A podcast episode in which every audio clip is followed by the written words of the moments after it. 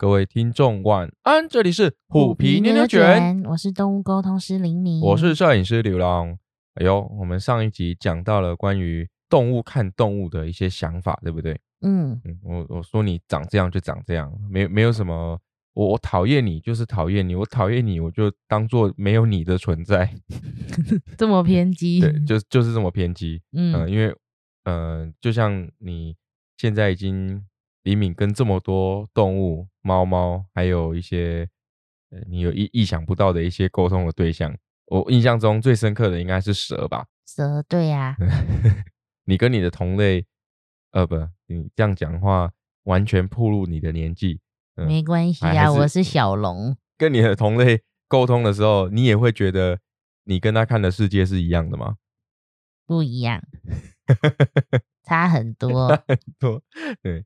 哦，那因为每个动物啊，它们因应这个环境跟生态的变化，会特别的去针对一些器官做一些强化嘛。哦，那像我们比较熟知的，成为我们宠物的，大概呃猫猫狗狗啊，还有一些比较特别的一些小动物们，啊，它们可能针对某些感官很强烈。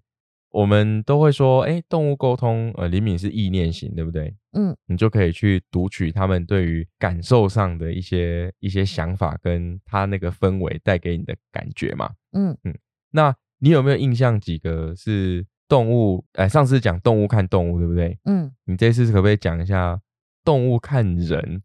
哦，动物看人哦，嗯，它有什么样不一样的？如果以你是人类的角度。嗯，你去感受到动物看人的这个角度的时候，有哪些地方是让你觉得你没有办法适应，或是你觉得嗯好奇怪，你没有办法去呃 理解它的意思的那种感觉？嗯，我觉得应该是性别跟外观。性别跟外观吗？嗯，哎，老实说，性别这件事情，动物如果是同类的话，应该是马上可以透过不管是气味还是行为分辨得出来嘛。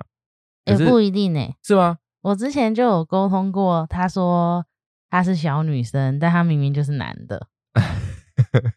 对，然后因为他给我感觉就是整个行为举止都是柔柔的，像小女生一样。嗯，然后我就说，哎，可是他自己说他自己是小女生，然后我说他给我感觉行为啊、举止啊都是像母猫一样很优雅。然后主人就有笑说，他的确是蛮娘的。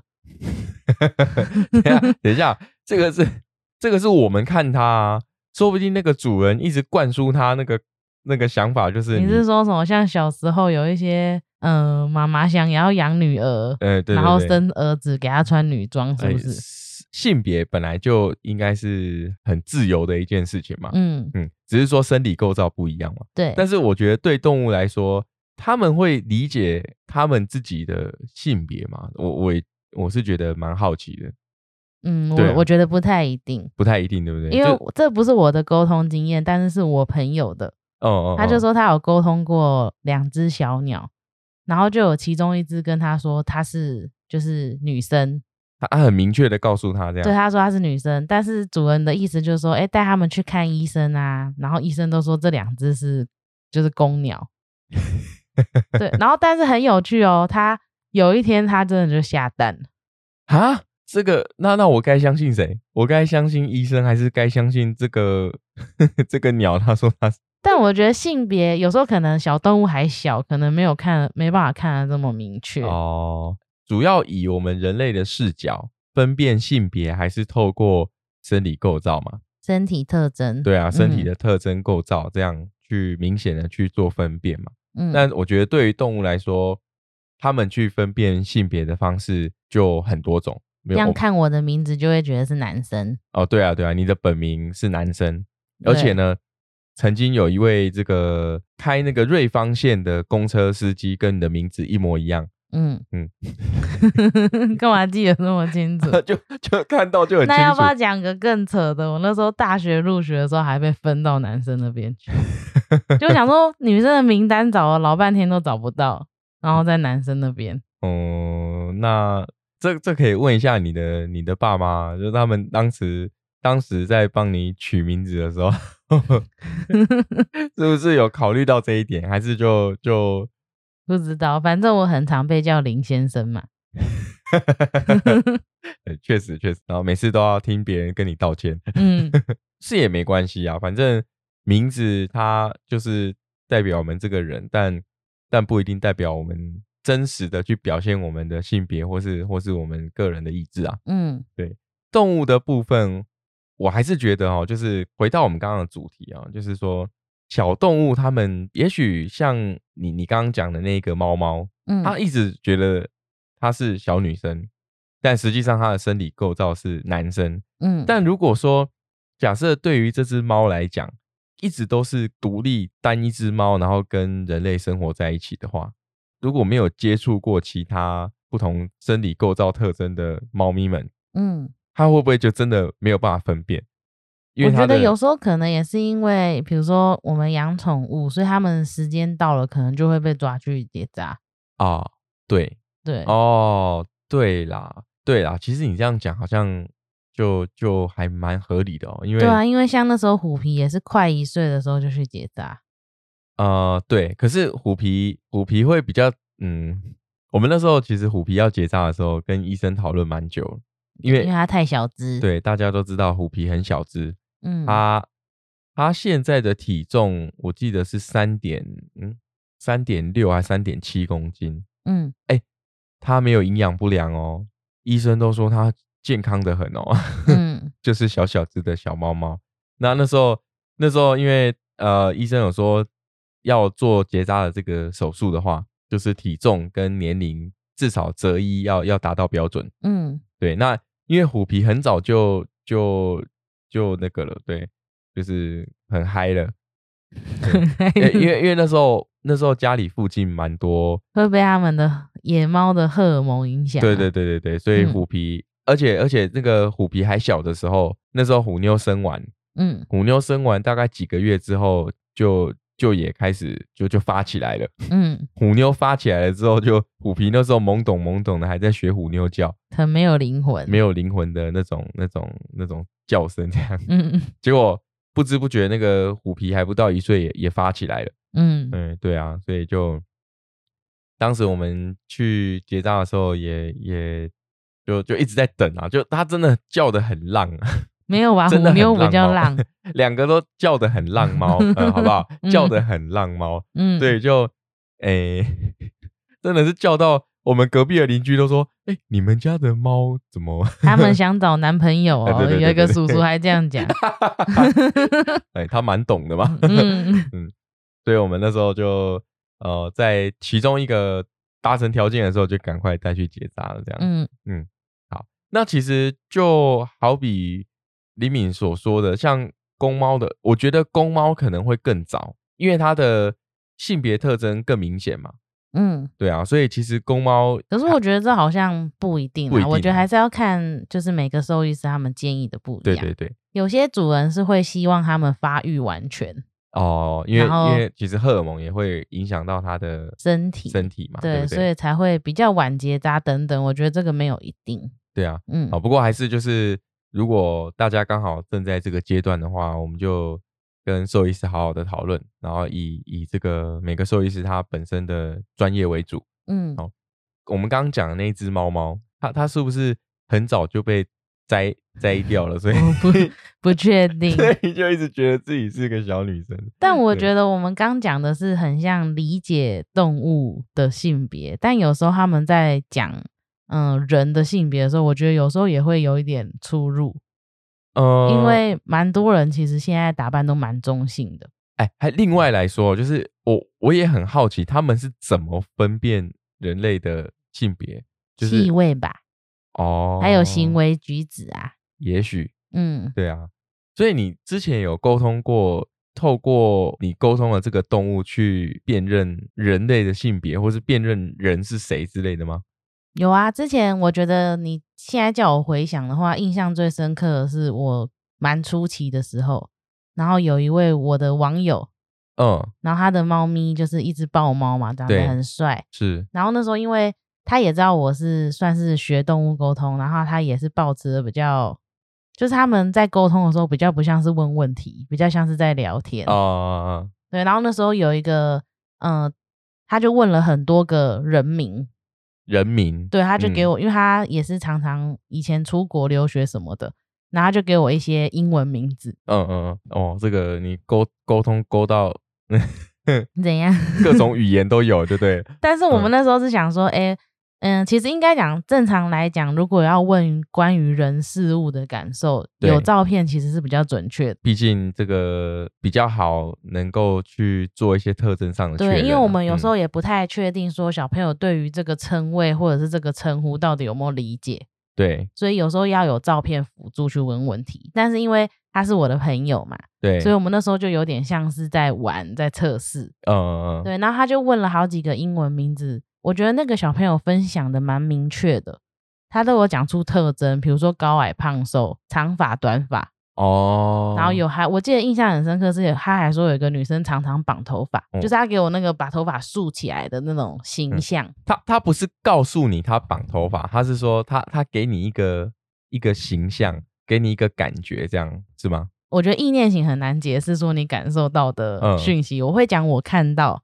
或者是我感受到，其实有时候就是并不是眼前有画面，而是我知道我看到，我感受到。他不是他告诉你，因为他告诉你，我觉得好帅，就是变成说，但这样比较口头啊，就是比较好说明这个故事的进展。对，反正他就是给我这些人的形象，而且他都分得很清楚。所以他对于人名，然后去去对应哪个人，他是有连接的。对，哦而且我记得那时候不是问一两个哦，对。他那时候我的朋友问了大概四五个人，四五个人，嗯，嗯，然后他都有明确的讲出来，哎、人家都说什么猫猫的记忆只有几天呢？嗯，这这个根本是骗人的。这存在于意识啊。哦。，对，那个故事的尾声就是有一个蛮好笑，我们之前也有分享过，就是有一个也是英文名字，然后他就一直回我说那是男的，那是男的的那个故事。哦，就结果它是一只狗，对，一只小对公狗。是是。对，那我想，我我可以很明确的去理解这只猫猫，它能够去辨认就是名字加人的形象，嗯，还有名字加动物的形象但他没有告诉我是狗狗啊，啊。他就只是一直说他是男的。你看它，它对它，你看，就是就就跟我们上一集讲的一模一样，嗯，就是我不喜欢他，那我连他的外观都不分享，在在他的记忆当中就就 完全抹去，完全抹。去，对，就就只有就只有对他的一个最最讨厌的印象留着而已，其他都没有。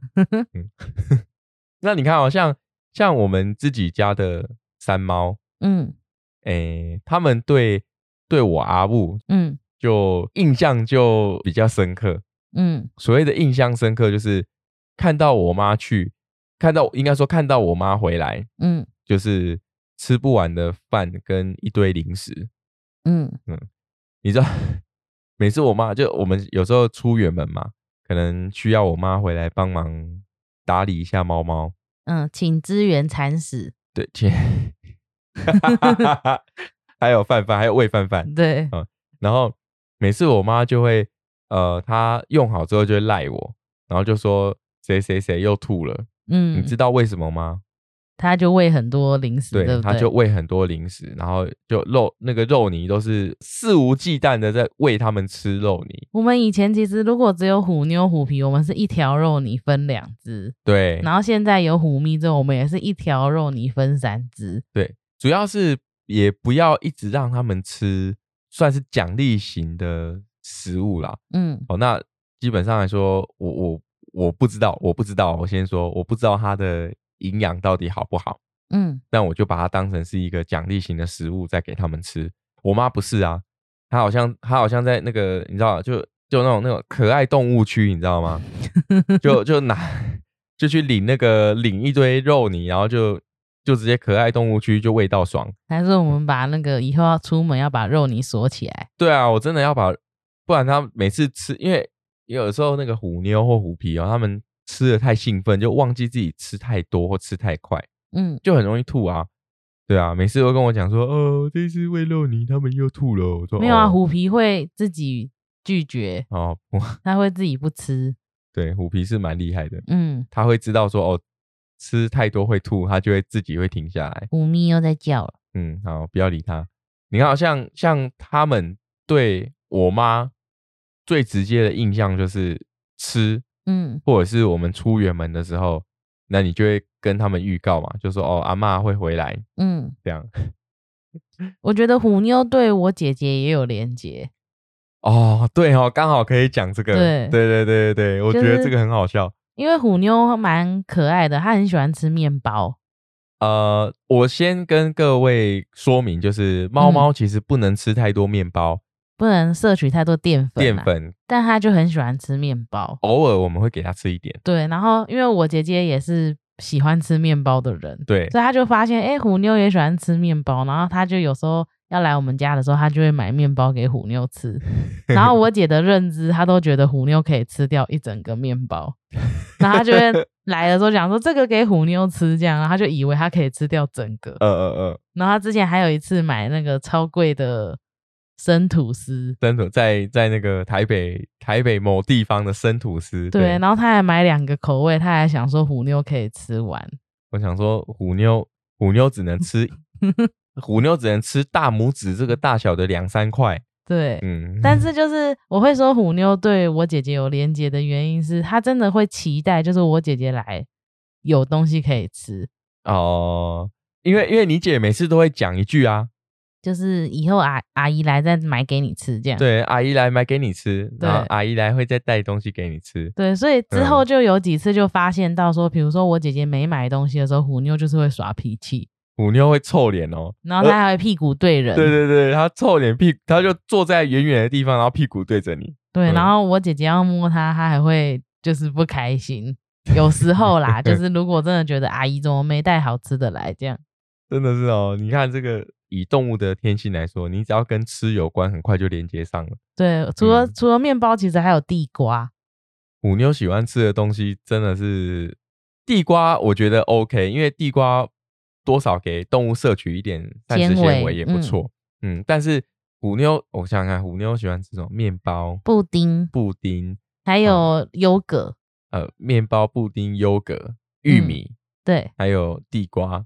我他喜欢分享啊、对，我们在吃什么东西的时候，他都会过来，嗯乖乖坐在那边，然后就会一直一直传那个讯息给李敏，嗯，就是要分享，要分享，要分享，要分享，要分享，要分享。所以就会意思意思分一些他可以吃的给他。对啊，有些真的不可以的，我们就就会拒绝他这样子。嗯嗯对啊，但呃，就是我们也这样子培养一个很可爱的默契啊。嗯，嗯，所以就变成说，哦，虎妞现在就会连接你姐姐，就是来的时候就是好像有什么好看哎、的，会有什么好康的？对，嗯，啊，如果是我妈来的时候，就会连接到肉泥之之类的。对，嗯，我如果回家的话是骑车到家门口嘛，嗯所以虎妞听到摩摩托车的声音的时候，就会跑过来看，然后会迎接这样子。呃，我妈就讲说，每次她开门的时候，也都会看到虎妞跟虎皮来接门、嗯，等门，等门、接门这样子。我妈就二话不说，就先冲去拿肉泥，然后就开始喂。所以我就说，哦，这个是这就是一个不好的连结。培养起来的习哎、惯。对对对，就培养起这个习惯，然后就嗯每次来就要吃肉泥这样子。对，嗯因为你讲刚好讲到这个组合是阿妈跟猫咪嘛，对，我那时候有在沟通一个小朋友也是，他妈妈问的问题是说，为什么他吃肉泥感觉都不兴奋，呃呃呃，就是他没有很嗨的那种感觉。哦，对对对，然后那小朋友给我的感觉是，为什么要兴奋？这本来就是我应该要得到的东西。嗯嗯，一副就是，哎、我平常就有得吃啊，这有什么好兴奋？没有就就平常都在吃的东西，对，他就给我感觉是，他坐着乖乖等着吃，就已经是最兴奋的表现。哎、他他很嚣张哦，身对在福中不知福 哦。然后妈妈就有讲说，因为阿公阿嬷都是无限制的喂，所以已经喂到哦。他觉得肉泥是稀松平平常的事情。肉泥就只是平常在塞牙缝的，你知道吗？对。对，虎妞，你看看人家，你看。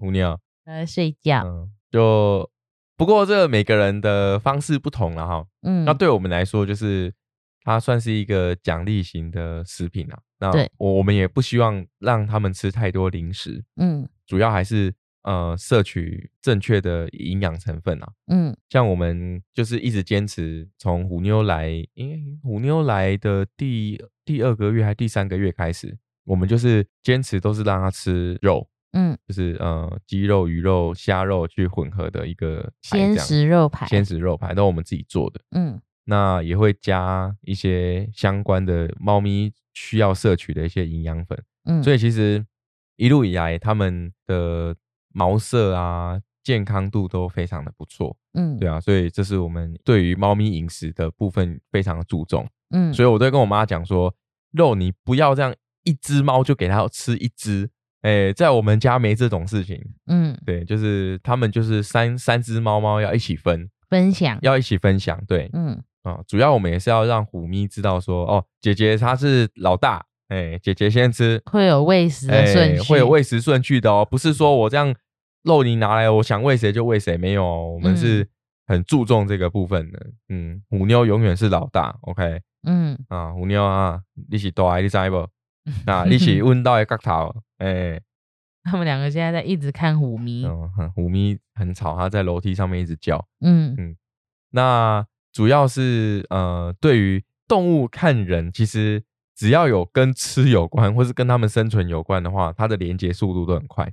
嗯，真的，就有时候会问到，比如说阿姨啊，或者是阿公阿妈，蛮多都是会讲说，就是有好处，就是感觉是看到他会开心兴奋，，对对对对嗯。对，哦，这个我想应该呃有养宠物的朋友们应该都可以很明确的感受到这个部分啊。哦嗯。那我们来讲几个就是跟吃没有关系的这些沟通的经验，嗯。因为我我看到你有写一个，我觉得很好笑，嗯。是嗯有个那个小朋友，嗯，就是动物小朋友，他不喜欢阿嬷，对，然后他的原因很特别，对，因为他那时候是蛮特别，他是讲说，哎、家里的人他好像只会躲阿嬷，就阿嬷想靠近他，他就跑这样，对，然后是 有什么 是有什么深仇大恨还是怎样？然嗯后我就问，我就问他说：“哎、为什么阿嬷看到阿嬷就要跑？因为阿嬷其实蛮喜欢他的，就是会想嗯跟他亲近，对想跟他互动。然后那小朋友给我的感觉就是阿嬷身上有一个味道，然后是油烟味，就阿妈要煮饭，可能妈妈就是要在家里煮饭负责家事，所以就会身上有那个味道。哦，对啦，因为你看哦，如果我们去核对一下，对于猫嗯猫来说，它的嗅觉很灵敏嘛，嗯所以其实呃嗅觉很灵敏，灵敏。我的我怎么 突然突然整个就连接起来了哈？嗯，哦，嗅觉很灵敏，所以其实它对于这种味道比较重的这种气味，气味的话，它就会排斥啊。对，嗯所以你说像像我们家偶尔也会有这种状况啊，嗯对吧、有时候李敏在做一些魔法商品的时候，嗯，对啊，就有一些比较重的气味，我们都尽量会把它隔离开。他们自己也会走掉。对对对对嗯对，所以这个就是呃，对于气味来说，真的是我想动物对人的第一印象应该就是气味，嗯跟还有我们的动作，在他们眼中去感受到的一些情绪啊，或是行为上面的感受啦。有时候其实我嗯们改变，比如说沐浴乳啊什么的，他们有时候也是要闻一下，习惯一下。其实其实这个很明很明确哦，嗯，就是因为之前我们会把鞋子放在我们外面的鞋架，嗯它是有点半开放式的鞋架，然后那时候就曾经有被其他的猫猫尿尿过。嗯那如果被尿尿过的鞋子啊，我只是把它拿进家门这个过程而已哦，那个我们家的猫猫就开始那个警戒警戒就上来了，他们会到处闻，对，处。到处闻，确认一下那个味道在哪里，这样子，嗯。对啊，所以你看，对我们来说，可能你看哦我我手拿着鞋子远远的，我根本闻不到那个味道，嗯。或者是我我已经洗过它了，我用那种超级香洗到整个都快要烂掉了，然后还晒干了，嗯，还是一样去除不了它那个最核心的。我们自己是闻不太到，但是对对于猫来说，那个味道还是很重。所以像很多小朋友，比如说会乱尿尿，对，那个最简单就是最直接的解决方法就是尿过的东西都丢掉，但就很痛。对啊，真的很痛。对啊，嗯，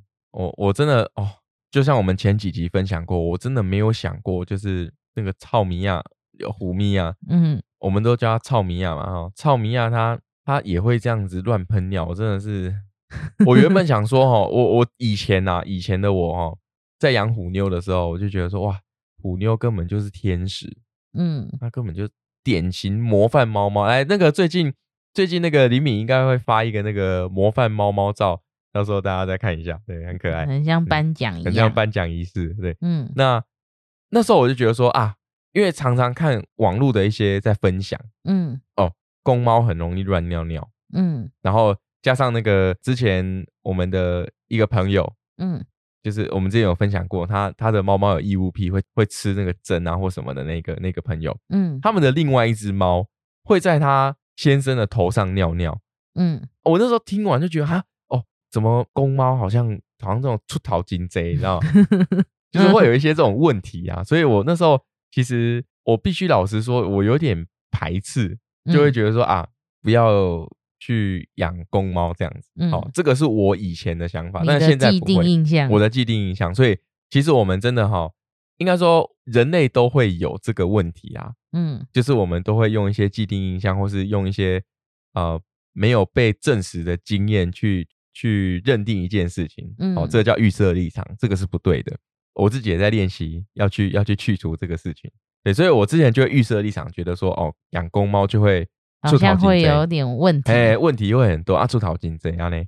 哦，结果不是，哎，虎咪来，好女小女生哦，我们家三只猫都小女生哦，嗯。啊，就虎咪问题就是一大堆，哎，乱摇沙发然后，乱抓沙发，还给我在床上尿尿，嗯。还喷尿哦，它那个就就猫砂盆已经很高了，它还可以喷到外面，抓个鬼的东西，我真的哦，这是什么爸爸抱怨大会？哎 哦好好了，就抱怨到这里啊。哦，那也没办法，就就就只能做一些防护措施啊，不然怎么办？然后找其他方式。对啊，就训练它，就不准它这样再这样子啊。嗯，但是它有它有好转的啦，嗯我觉得可能之前是因为在外面流浪习惯了，会有这个动作，但是它现在不需要抢地盘啊，嗯他现在二楼都他的地盘啊，所以他就比较不会有这个情形了啦，嗯慢慢的有在改善了。对，所以我觉得行为啊，就像我们一直以来从虎皮妞妞卷创立以来，我们都一直在分享，就是我们要去改善动物的行为，绝对不是靠一场沟通，或是说呃去看个医生马上就可以改变的，真的是嗯你需要花很多的心力跟时间，慢慢去调整你跟动物之间的关系。这个关系其中就包含环境啊、互动的行为啊，还有你本身针对你动物的一些行为去做改善的这些措施，我们都真的要花很多的心思慢慢去调整它。嗯因为以前我们都会觉得说，呃呃，养猫啊就这样子啊，哎，虎妞真的太乖了，虎妞太完美了，对我来说它太完美了，嗯它就是我心目中的一个最佳模范猫猫。嗯哎，那你就会觉得说啊，就听到李敏在跟很多呃这个小朋友们自主朋友们或者小朋友们在沟通的过程当中，哎，怎么会有这么多很多奇奇怪怪的行为或是问题？嗯。对，那我们才了解说，对对啊，每本来就是这样啊，因为人有个性，动物也有个性，嗯。好、所以动物的行为啊，我真的是自从有了草咪之后，就臭米亚哈，自从有了臭米亚之后，我真的深刻的感受到，就是真的需要很多的耐心、时间，然后去去改变它。嗯，对啊，哦，这个就是嗯，感同身受啦。嗯你的血泪史，我血泪史，对我、真的好，最近这样这段时间真的好辛苦。嗯对啊，嗯，好。那刚刚讲到那个因为油烟味而讨厌阿嬷的小朋友，嗯。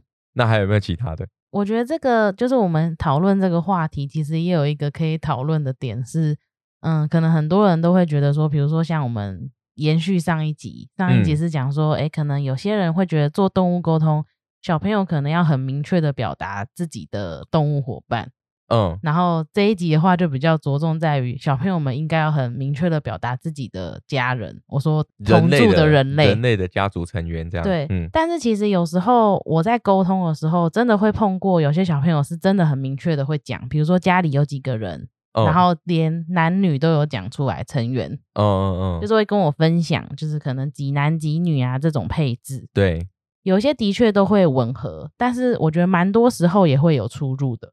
这个出入，嗯。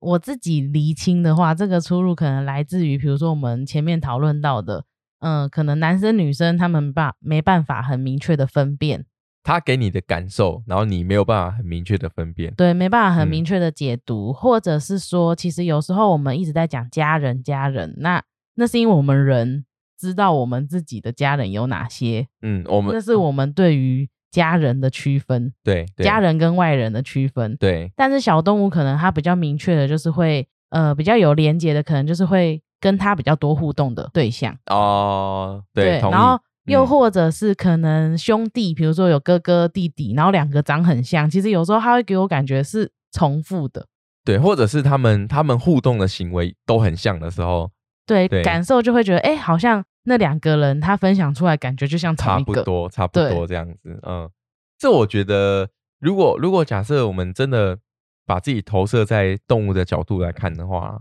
嗯，我觉得，嗯，确实会蛮难分辨的。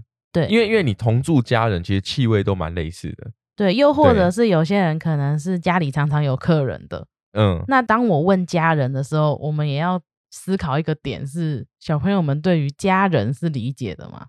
哦，对对对对对，对，比如说有一嗯些是爸爸妈妈很好客，常常就会有朋友来家里泡茶、来家里玩等等。对，那有这么多陌生人进进出出，或许对他来讲也是哎常常出现在家里的人呐、对对对那他如果把他列为家人呢，就是我觉得这个蛮值得大家去想想的。所以其实动物对我们的认知，除了他们本身具体的感官以外，嗯，再来就是互动嘛，对互动的程度跟他对于你记忆的程度嘛。对，因为我真的也嗯有遇过，比如说哎明明家里是五个人，然后他跟我讲四个，然后嗯，主人反馈说，哎家里是五个啊，其实可能我还有一个兄弟姐妹等等。然后问了那个兄弟姐妹，或者是跟他们要照片之后，实际传给小朋友，他可能就会觉得，哎，这个人好像要熟不熟的，或者是的确那那位家人本来就比较少回家，哦，就是会有这部分的落差。对，我觉得有一个比较我蛮印象深刻啦，因为觉得有点好笑，然后我觉得可以分享给大家的呃沟通的案例。嗯就是有一次也是跟一只猫咪沟通，然后我就问他说，就是比较开放性的问他说，哎，家里有几个人？然后他就有提到说，他有一个感觉就是阿公，嗯，就是比他的妈妈还要年长的男生形象这样。对对，然后我就说，那你对他有什么印象？然后因为我就有反馈说，哎，是不是有就是家里有一个比较年长的男生形象？如果要我形容的话，可能就是你的爸爸。我这样跟主人讲，嗯然后主人就讲说，哎，其实阿公已经没有住在一起很久了。对，对，然后我就说，哎，那我就问问看小朋友他对于阿公的印象是什么？他就一直给我白色吊嘎，就是阿公都穿白色吊嘎。怎么？我现在我现在很好奇的一点是，嗯，你当时是感受到吊嘎呢？就是一个直觉的念头，哦就是白色吊嘎。哦，对，然后他就给我，感觉是好像，嗯、可能 always 都是这样的打扮。嗯，对，然后我就分享给他的妈妈，然后妈妈也是一直笑说，他爸爸的确就是可能家居服就都是白色吊嘎。白色吊嘎，形容的很清楚。我想可能是那个，好好，我我现在我现在要扮演起动物解读师的这个角色。嗯，动，我觉得动物可能是它那个色差很明显啊，你说穿在人对，身穿在上是不是？人身上的时候色差很明显，所以它可能记忆就会记忆在那个白色吊嘎。我想啊，有对，因为他能是这样他也嗯蛮神奇的是，他跟阿公已经很久没有同住在一起了，哦，但他还记得阿公，就是阿公竟然跟白色吊嘎连接在一起。这个这个是真的是蛮好笑的。对，对啊，好，那嗯，之前应该说李敏刚开始在教学动物沟通的时候，嗯嗯，我我当然就是呃很荣幸的可以当首批的学习的成员嘛。嗯那那时候，诶、我我也很明白、很老实，而且很诚恳的跟各位听众报告，嗯，就是我的沟通记录就只有那一天。对，后面你根本就没在练习有啊，就偶尔我就说你跟虎皮讲一下啊，等等，你哎才会。对，但是但是我自己是，我我真的是觉得，可能我心不在焉，嗯，嗯就觉得哦，我有传讯息，很难专注。对，或者是我就觉得哦，我就觉得我有传讯息的，那他有没有收到，或是他跟我在回复什么，我就完全不去集中精神去去去感受嗯感受他。对，那印象深刻是当时那个时候我们在做练习的时候，嗯。上课的时候练习的时候，然后就是我的同学就问他说他最喜欢哪个地方，嗯，问他的猫猫，嗯，然后我不知道，可能是我对于视觉或是三 D 比较敏感吧，嗯，本身就做这个行业，所以沟通的时候我就可以直觉的把那个椅子给画出来，这样，嗯。嗯，我是觉得说，对于猫猫来说，其实或者是对于动物来说，他们认知形体的时候，其实跟我们也是蛮类似的，嗯，只是说我那时候感觉是稍微平面了一点，对我我的感受，我的感受就是看到东西是平面一点的感觉。嗯，就是就算是立体的，但看到的画面都比较二 D，比较二 D，比较平面，就是那种二点五 D。不知道大家知道二点五 D 吗？就是那种这种有点立体、微立体。对，就是用线条的角度去勾勒那个立体的感觉，就二点五 D 这样。对，然后就就蛮有趣的。所以我我我会一直认为哦，就以我自己的认知，我会觉得说，哦，呃，以猫来说，它的视觉可能就是这样子。嗯，对。那所以，我就会联想到，就是说，如果如果是我在沟通那只猫猫的话，会不会我就是真的看到那个二点五 D 的阿公穿着白色吊嘎？有可能啊，就一个一个人的形象，然后穿着白色吊嘎。对对对对对。哎，这这蛮蛮好玩的。哎，我其实另外还在好奇一个点是，嗯呃，我现在就当一一个小白，然后对于动物沟通是很好奇，然后我问你一个问题，嗯。当你感受到白色掉嘎的时候，你你你要怎么决定你要不要讲出这句话呢？或或是分享这个感受呢？所以我才说做动物沟通最难的是相信自己啊。对，就是像我在教课也是，可能很多同学会觉得这个是讯息嘛，还是是我自己想象的？是是。但是因为我都一直会鼓励我的学员们要分享出来的原因是我没办法代替你去感受，那当下的感受是属于你自己的。是，所以你要讲出来，你才有机会可以验证。哦，对，所以我觉得这也是经过一段时间的练习，就是我会比较明显的感受到说，哎，这个真的是讯息，还是是我的想象？我觉得，我觉得我会给自己下一个暗示跟意图嘛，就是我会觉得说，我在做沟通的当下，我在提供服务的当下，那个时候的感受都是属于小朋友的，不是我的。哦哦哦，哎。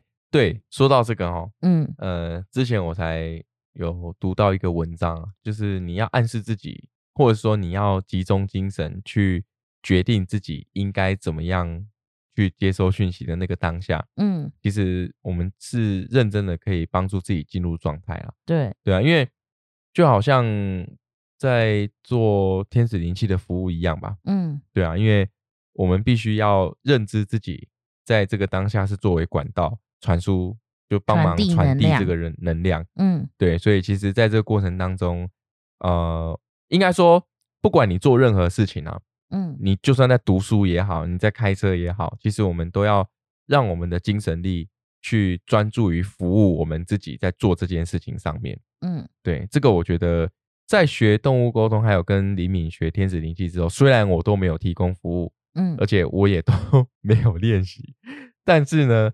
呃，我可以把在课程当中学到这种怎么样去帮助自己集中专注力的这个工具，我可以把它当成是一个工具，嗯，应用在我的生活上面。因为其实我觉得，就是当你开始真的很相信自己的直觉的时候，嗯，你会发现到说直觉真的来得很快，反而是想象你还要花时间想。这个我完全同意。对，所以这个我完全同意。当你刚问我说：“哎，你怎么可以明确的知道真的是白色吊嘎？”因为我当下根本就没有在想其他事情啊，就是一个白色吊嘎的念头突然跳进来。那我 我不讲这个，我要讲什么？等一下哦，我这边我这边有一个问题哦。嗯嗯呃，我印象中，呃，好算了，我在想我要不要说。你说说看啊。我先说说看啊，看能不能剪进去，我们再讲哈。有剪没剪就见真章。对对，见真章就是说。诶，你看，好像有些人可能在家里哦，嗯，就穿的比较随性，嗯，我所谓的穿的比较随性，就是可能就就穿一条内裤在家里拉拉手这样子。那如果假设你现在是去沟通到一个，就是呃，他就每天都穿的这样子在家里拉拉手，那那他们会怎么样？动物会怎么去形容？我觉得那个真的也可以探讨另一个话题，是蛮多人都会讲说，到底自己的隐私会不会被小动物泄露出去？嗯。但我觉得你要问到有关于这部分的问题，才会就是在做沟通的时候才会感受到。对啦，因为什么问题带出什么答案嘛。对，比如说像我们讲那个我朋友的猫咪，它不是也开玩笑问说啊，我妹在家都在干嘛？嗯然后那个小朋友不是讲说，他还问我说，确定要讲吗？这样。嗯嗯嗯，对哦，然后我当下不就感受到，哦，妹妹在家里都是裸体到处跑。嗯但但我是认为，就是这个我不知道能不能剪到，但我还是讲，就是对于动物来说，有没有穿衣服，对他们来说是没有差别的。他们自己也没穿衣服啊。对啊，对他们来说，他们自己也没穿衣服，所以嗯我觉得这个、这件事情倒是还好。对，只是说，就是说，呃，我们还是要去回想动物沟通的目的是什么？嗯，是来问这些问题吗？还是 对，但有时候的确，你不要讲说这些有关于隐私的啦，就是有时候其实有你会问说，哎，比如说喜不喜欢爸爸，喜不喜欢妈妈等等等等，你在问这些问题的时候，其实你会感受到那个人的行为举止。哦哦，对，因为其实对他们来说，我们在互动的那个当下的感受会烙印在他们的记忆里面嘛。像我之前嗯就有沟通过说，在问爸爸的时候，小朋友给我感觉是看到爸爸要赶快跑，他是那种兴奋雀跃的心情。就给嗯我感觉是他会跟爸爸玩躲猫猫，哦，就是爸爸会趴在地上，然后或者是会追着他跑，对然后小朋友就会给我那种想躲起来，然后又要偷看在哪里的这种感觉。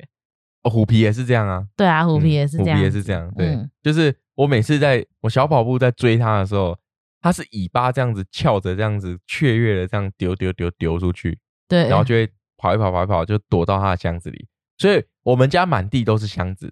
都是他们的玩具。对虎皮的庇护所，就是嗯到处都是箱子，所以我每次就在追逐它的时候，它就会跳进箱子，然后就用用那个无辜的眼神看我。嗯，他很喜欢玩这个诶，所以我我可以呃，像你刚刚讲那个案例，我我觉得我就蛮能体会的。对，或者是都怎么互动？比如说有时候会感觉到说，哦，跟这个对象好像没什么交流，啊、然后或者是跟这个对象，比如说常常被摸，或者是我也有感受过是很常用声音互动，嗯嗯嗯，比如说都会跟他讲话。哦等等，或者是问到这这个形象的时候，觉得会一直听到他的声音。我之前就有沟通过一个小朋友，是问到爸爸的时候，他也是给我感觉说，诶，他都用声音跟爸爸互动，常常会听到爸爸讲话。哦结果那个他妈妈反应是说，就是爸爸其实是教课，他是老师，哦，然后他会在家里面可能会有授课，然后猫咪就会在旁边，哦，原来是这样，嗯，所以他会听到爸爸在讲话。哦，嗯，就是真的可以跟生活连贯在一起，对不对？对，对啊，就生活，然后跟他们互动的方式，就会整个就连贯在一起。嗯，对啊，毕竟对于动物来说，也许我我们就是他们的一切啊，对。就在这个他们的生命当中。但我觉得嗯换个角度讲是，如果今天是比较活在自己，就是呃，就是活在自己世界里的，活在自己世界里的小嗯朋友，其实有时候他根本你问关于人的感受，他会觉得我不在乎啊，就是呃没感觉这样嗯是是是，或者是嗯他可能没有那么多交流的对象，如果你遇到这种小朋友的话，就是我会比较忠于自己感受到的、啊，然后会分哦享。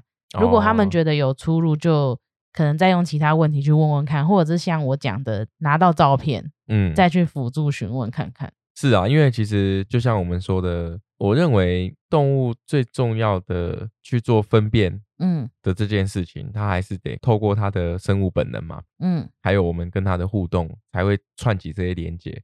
那假设说猫猫或是狗狗，它本来就不太喜欢互动，嗯。或者是它们本身就跟我们就比较有有一些猫猫可能是我们养着它，但是摸不到，因为它个性的关系，嗯，或者说它以前可能受虐啊或怎么样，它可能没有办法很坦然地的面对人人类，嗯。所以它我们在跟它沟通的时候，可能就有这样的感受啊。因为我记得，嗯、之前艾妈这边也有找李敏嗯，沟通过嘛。那有一些像这样子类型的猫猫，其实就你你应该有感受过这种感觉，对不对？对啊，就是看到人就会想跑。对啊，对，然后或者是像我刚才突然临时想到的是，比如说跟人类小朋友之间的互动，呃，对，就有一些是真的，我又不管他们，他们做他们的事情，我做我的事，对对。对，我像像我们朋友的猫就是这样，对，然后或者嗯。是就是觉得小朋友很烦、很吵等等，我觉得这个都会呼应到他们，比如说在生活的状态，或者是他真的跟